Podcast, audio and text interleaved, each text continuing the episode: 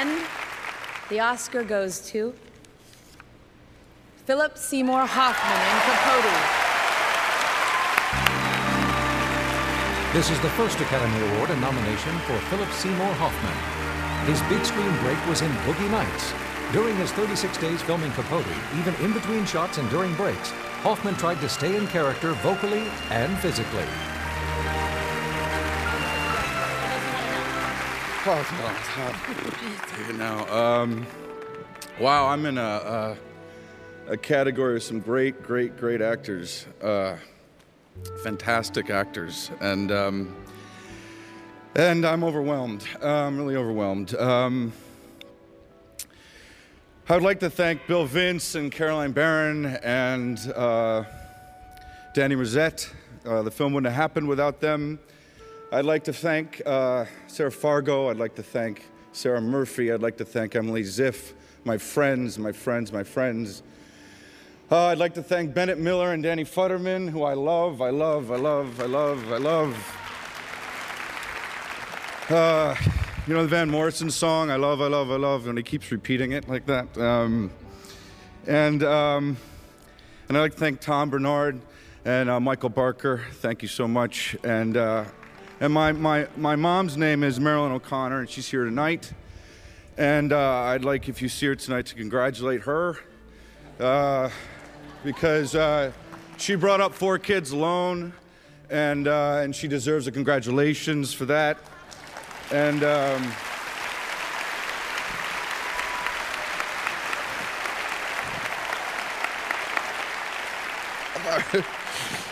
uh, we're at the party, Ma, you know. Um, and uh, she took me to my first play, and she stayed up with me and watched the NCAA uh, Final Four.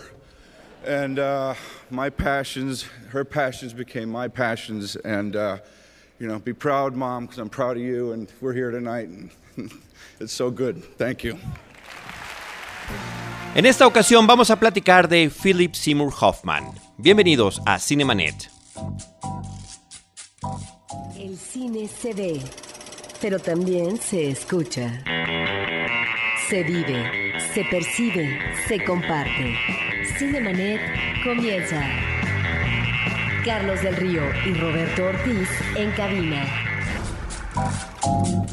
www.cinemanet.mx es nuestro portal, un espacio dedicado al mundo cinematográfico. Yo soy Carlos del Río y a nombre de Paulina Villavicencio y de Roberto Ortiz les doy la más cordial bienvenida y le doy la bienvenida de vuelta a este espacio a dos queridos amigos con los quienes grabamos recientemente episodios y que están de vuelta con nosotros.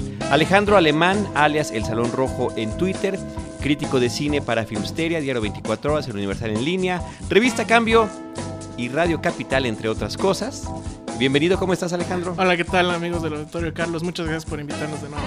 Al contrario, muchas gracias. Eh, Josué Corro, ¿cómo estás? Él es co-creador de Filmsteria, eh, en Cinepolis Click, en eh, la revista Squire. ¿Qué más, Josué? En Cine Premier. Sí, se me olvida Cine Premier. Ahí somos colegas también. Ahí eh, son- colegas supone- de pluma. Se supone que somos colegas. Ahí, ahí lo somos, efectivamente. Josué, bienvenido y muchas gracias. Gracias a ti, aunque nos hayamos reunido ahorita para hablar de un gran actor, pero sirve como, como excusa para hacer un pequeño homenaje a su, a su carrera. Por supuesto, la realidad de las cosas es que nos encontramos aquí reunidos para grabar un podcast de cartelera que ustedes ya habrán escuchado o no, pero nos pareció lo suficientemente importante y relevante la reciente noticia que apenas al momento de grabar este podcast tiene un día de antigüedad de que fue encontrado sin vida Philip Seymour Hoffman. Hasta ese momento eh, no se sabe cuáles son las causas, hay las sospechas de abuso de, de sustancias y lo que sea, pero independientemente de cualquier cosa, el hecho es que ya no está con nosotros y que efectivamente creo que como cinéfilos, Alejandro y Josué, eh, pues sí es importante recordarlo y subrayar el estilo de participación, de interpretación que tuvo en muchísimas películas importantes. Yo, la- bueno, va mi anécdota con él. La Muy bien. verdad es que, bueno, de haberlo visto, me, me refiero, no es que lo haya conocido. Pero bueno, mi primera película que vi de él fue Happiness y que ustedes recordarán el personaje que hacía en esa cinta en el que mm, eh, hacía un personaje que era un, eh, bueno, este personaje patético que hablaba por teléfono a las chicas y se masturbaba escuchando su voz y les decía cosas y demás.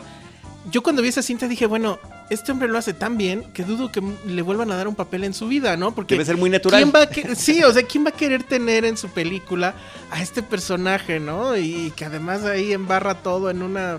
Me acuerdo que creo, creo casi la- al final que pega una tarjeta ahí, etcétera. Entonces yo decía, bueno, ¿cómo, ¿cómo será posible?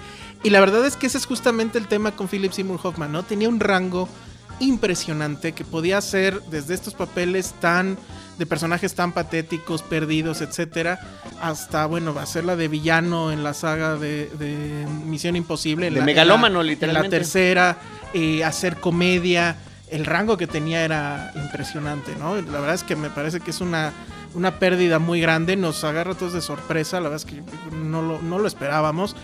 Se supone que ya se sabía por tabloides y demás que había recaído otra vez en el asunto de las drogas y demás, pero bueno, no te imaginas que simplemente va a amanecer un día muerto, ¿no? Sí, ju- justo es lo que, eh, lo que platicabas. Creo que es el quizá el mejor actor de esa generación que conocimos, que creció en los 90, que a lo mejor empezó a actuar al principio de los 80. Yo creo que la primera película justo sí fue Perfume de Mujer, que sale como colegial con Chris O'Donnell, que era el protagonista. Y ya justamente es de toda esa gama de actores que hacían como películas de prep school que estaban Ben Affleck, Matt Damon, Ethan Hawke, como de toda esa bola de, de actores. Creo que fue el más rescatable, no solamente el más rescatable, sino el más talentoso. O sea, participó con muchos actores. eh, fue durante los 90 y la, la década pasada, fue como de esos eh, grandes estandartes del cine independiente norteamericano.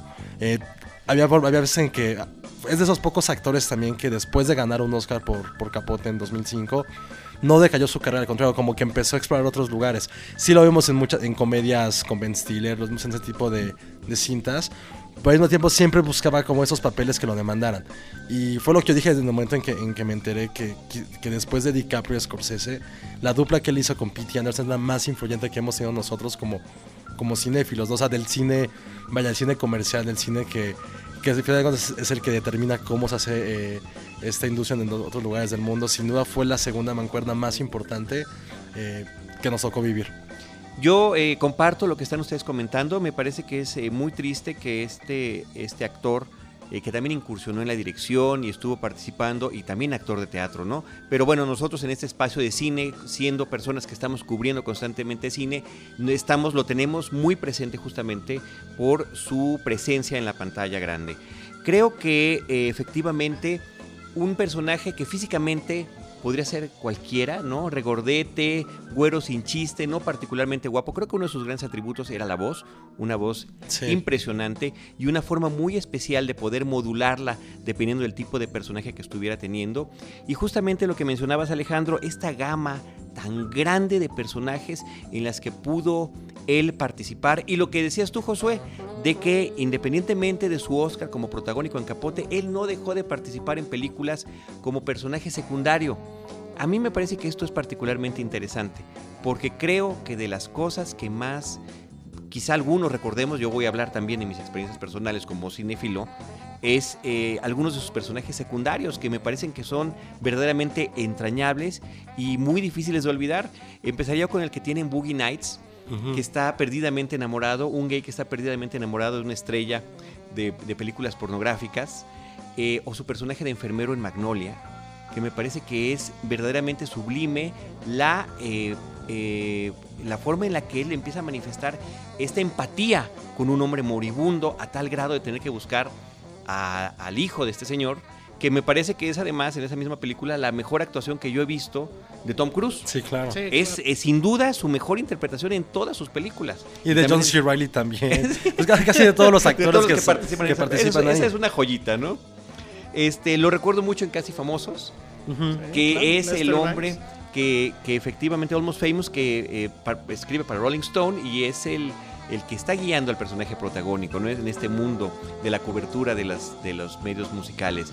Y en el talentoso señor Ripley, hablando de esta gama, ¿no? Ahí como un ricachón, engreído eh, y que descubre, eh, tristemente para él, la verdadera personalidad de Ripley, interpretado por Matt Damon.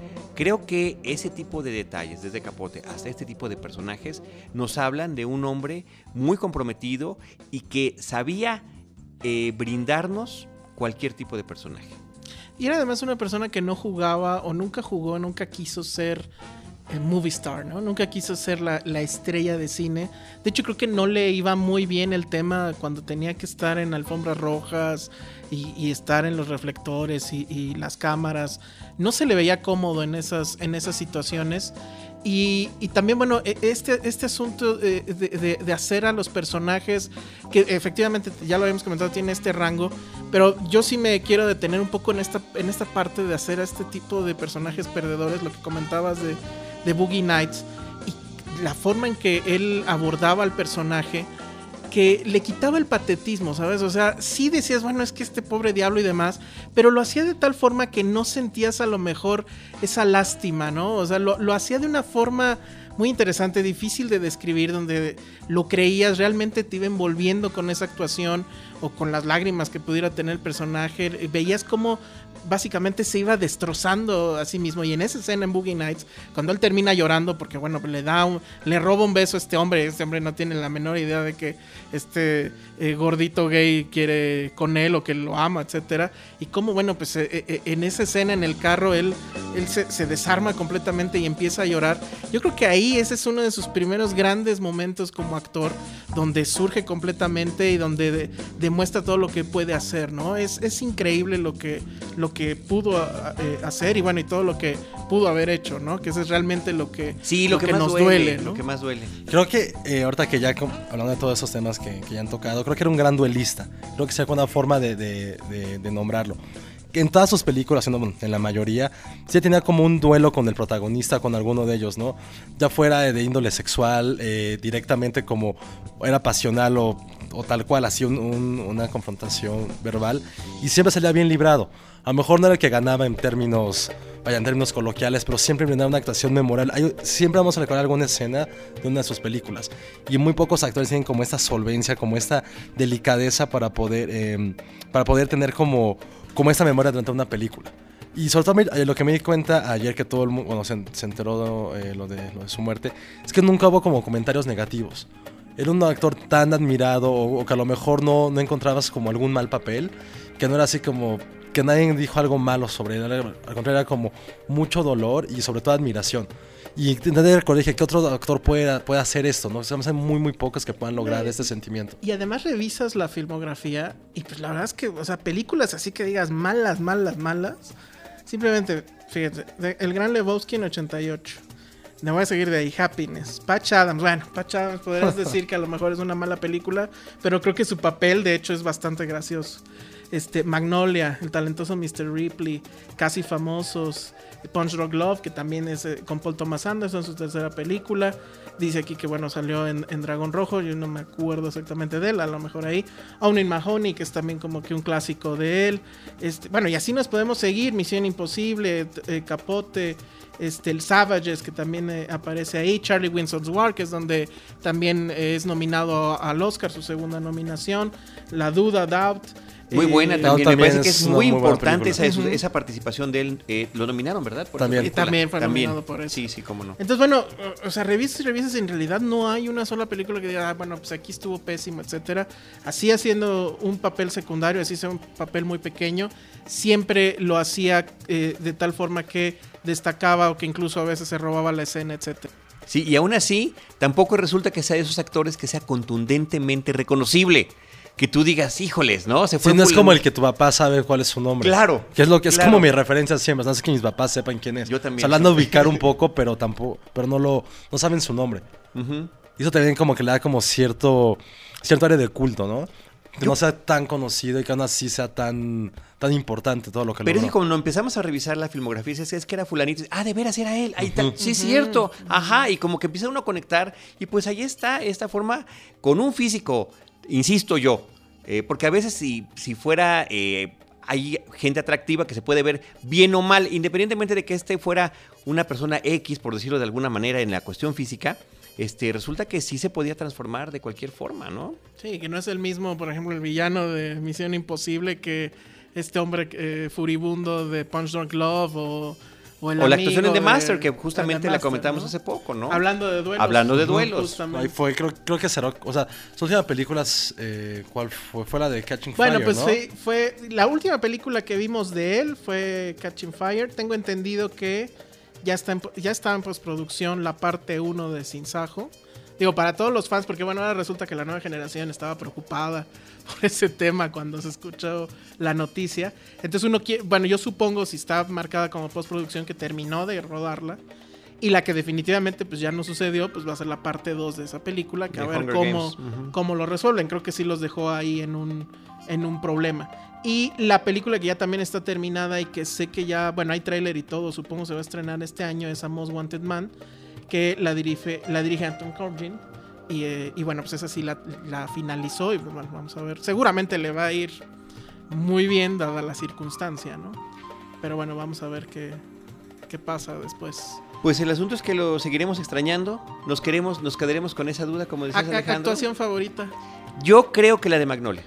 Definitivamente. En ese, en todo ese ensamble de, de- de actores y de personajes, me parece que es una de las piezas fundamentales.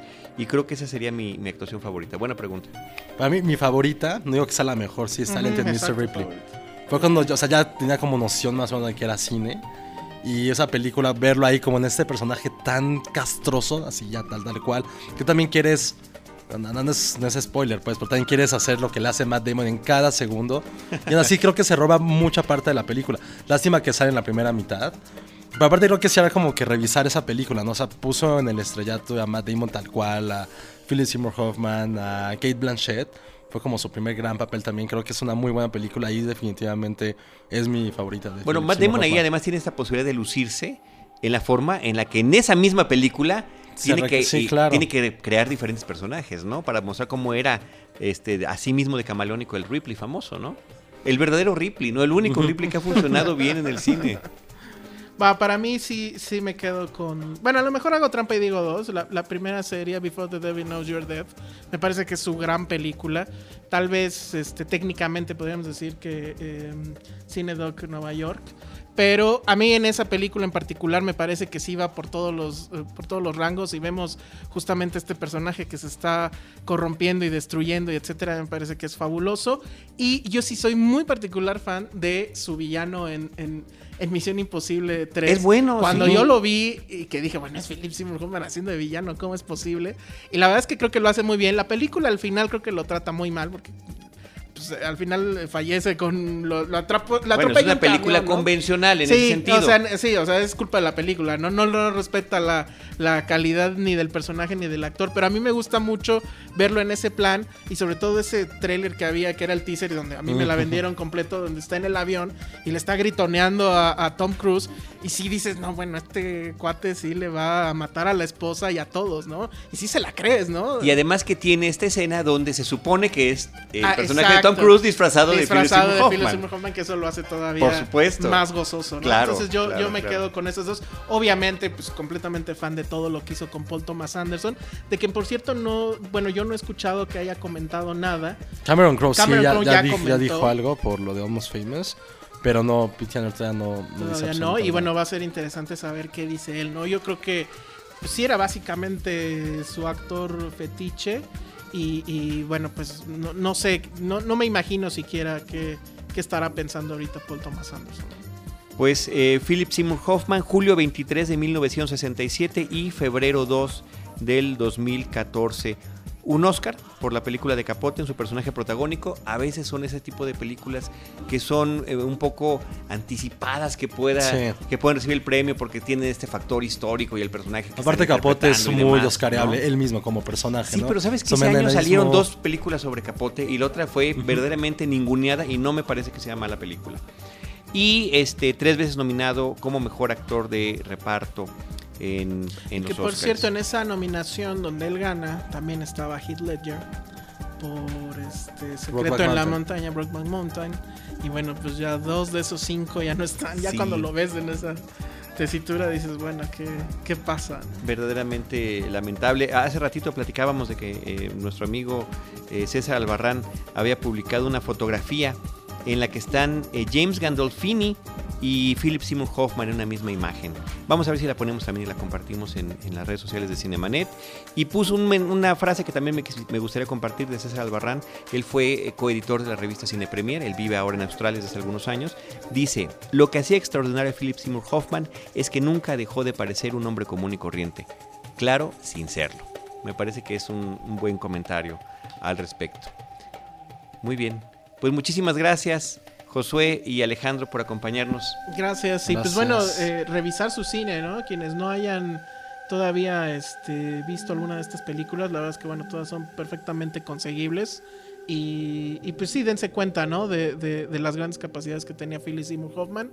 Y pues bueno, ya estaremos pendientes si es que salen las dos últimas que filmó. Pero pues sí, revisar su cine y bueno, un- una...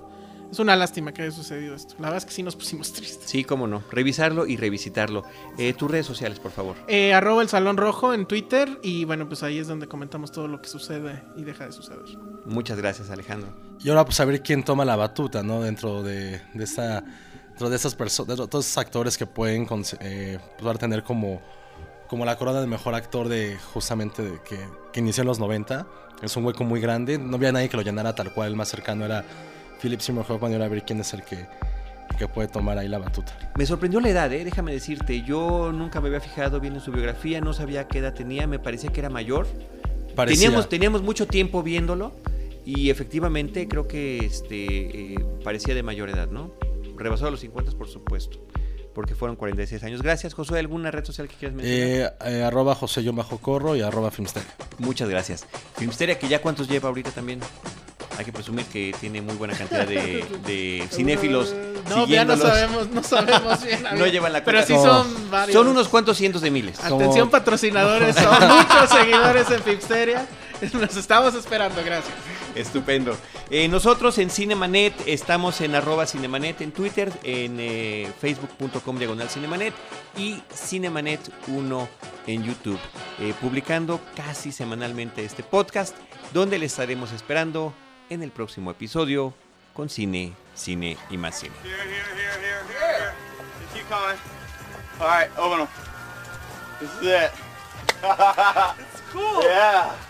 You want to get inside? When did you get this? Uh, yesterday. Well, actually, I had it painted yesterday, so it might be painting like something kind of sticky or. this is great, man. Yeah. This is really great. You want to go for a ride or? Wait, wait, wait, wait, wait. Fuck, hell, how much time is that?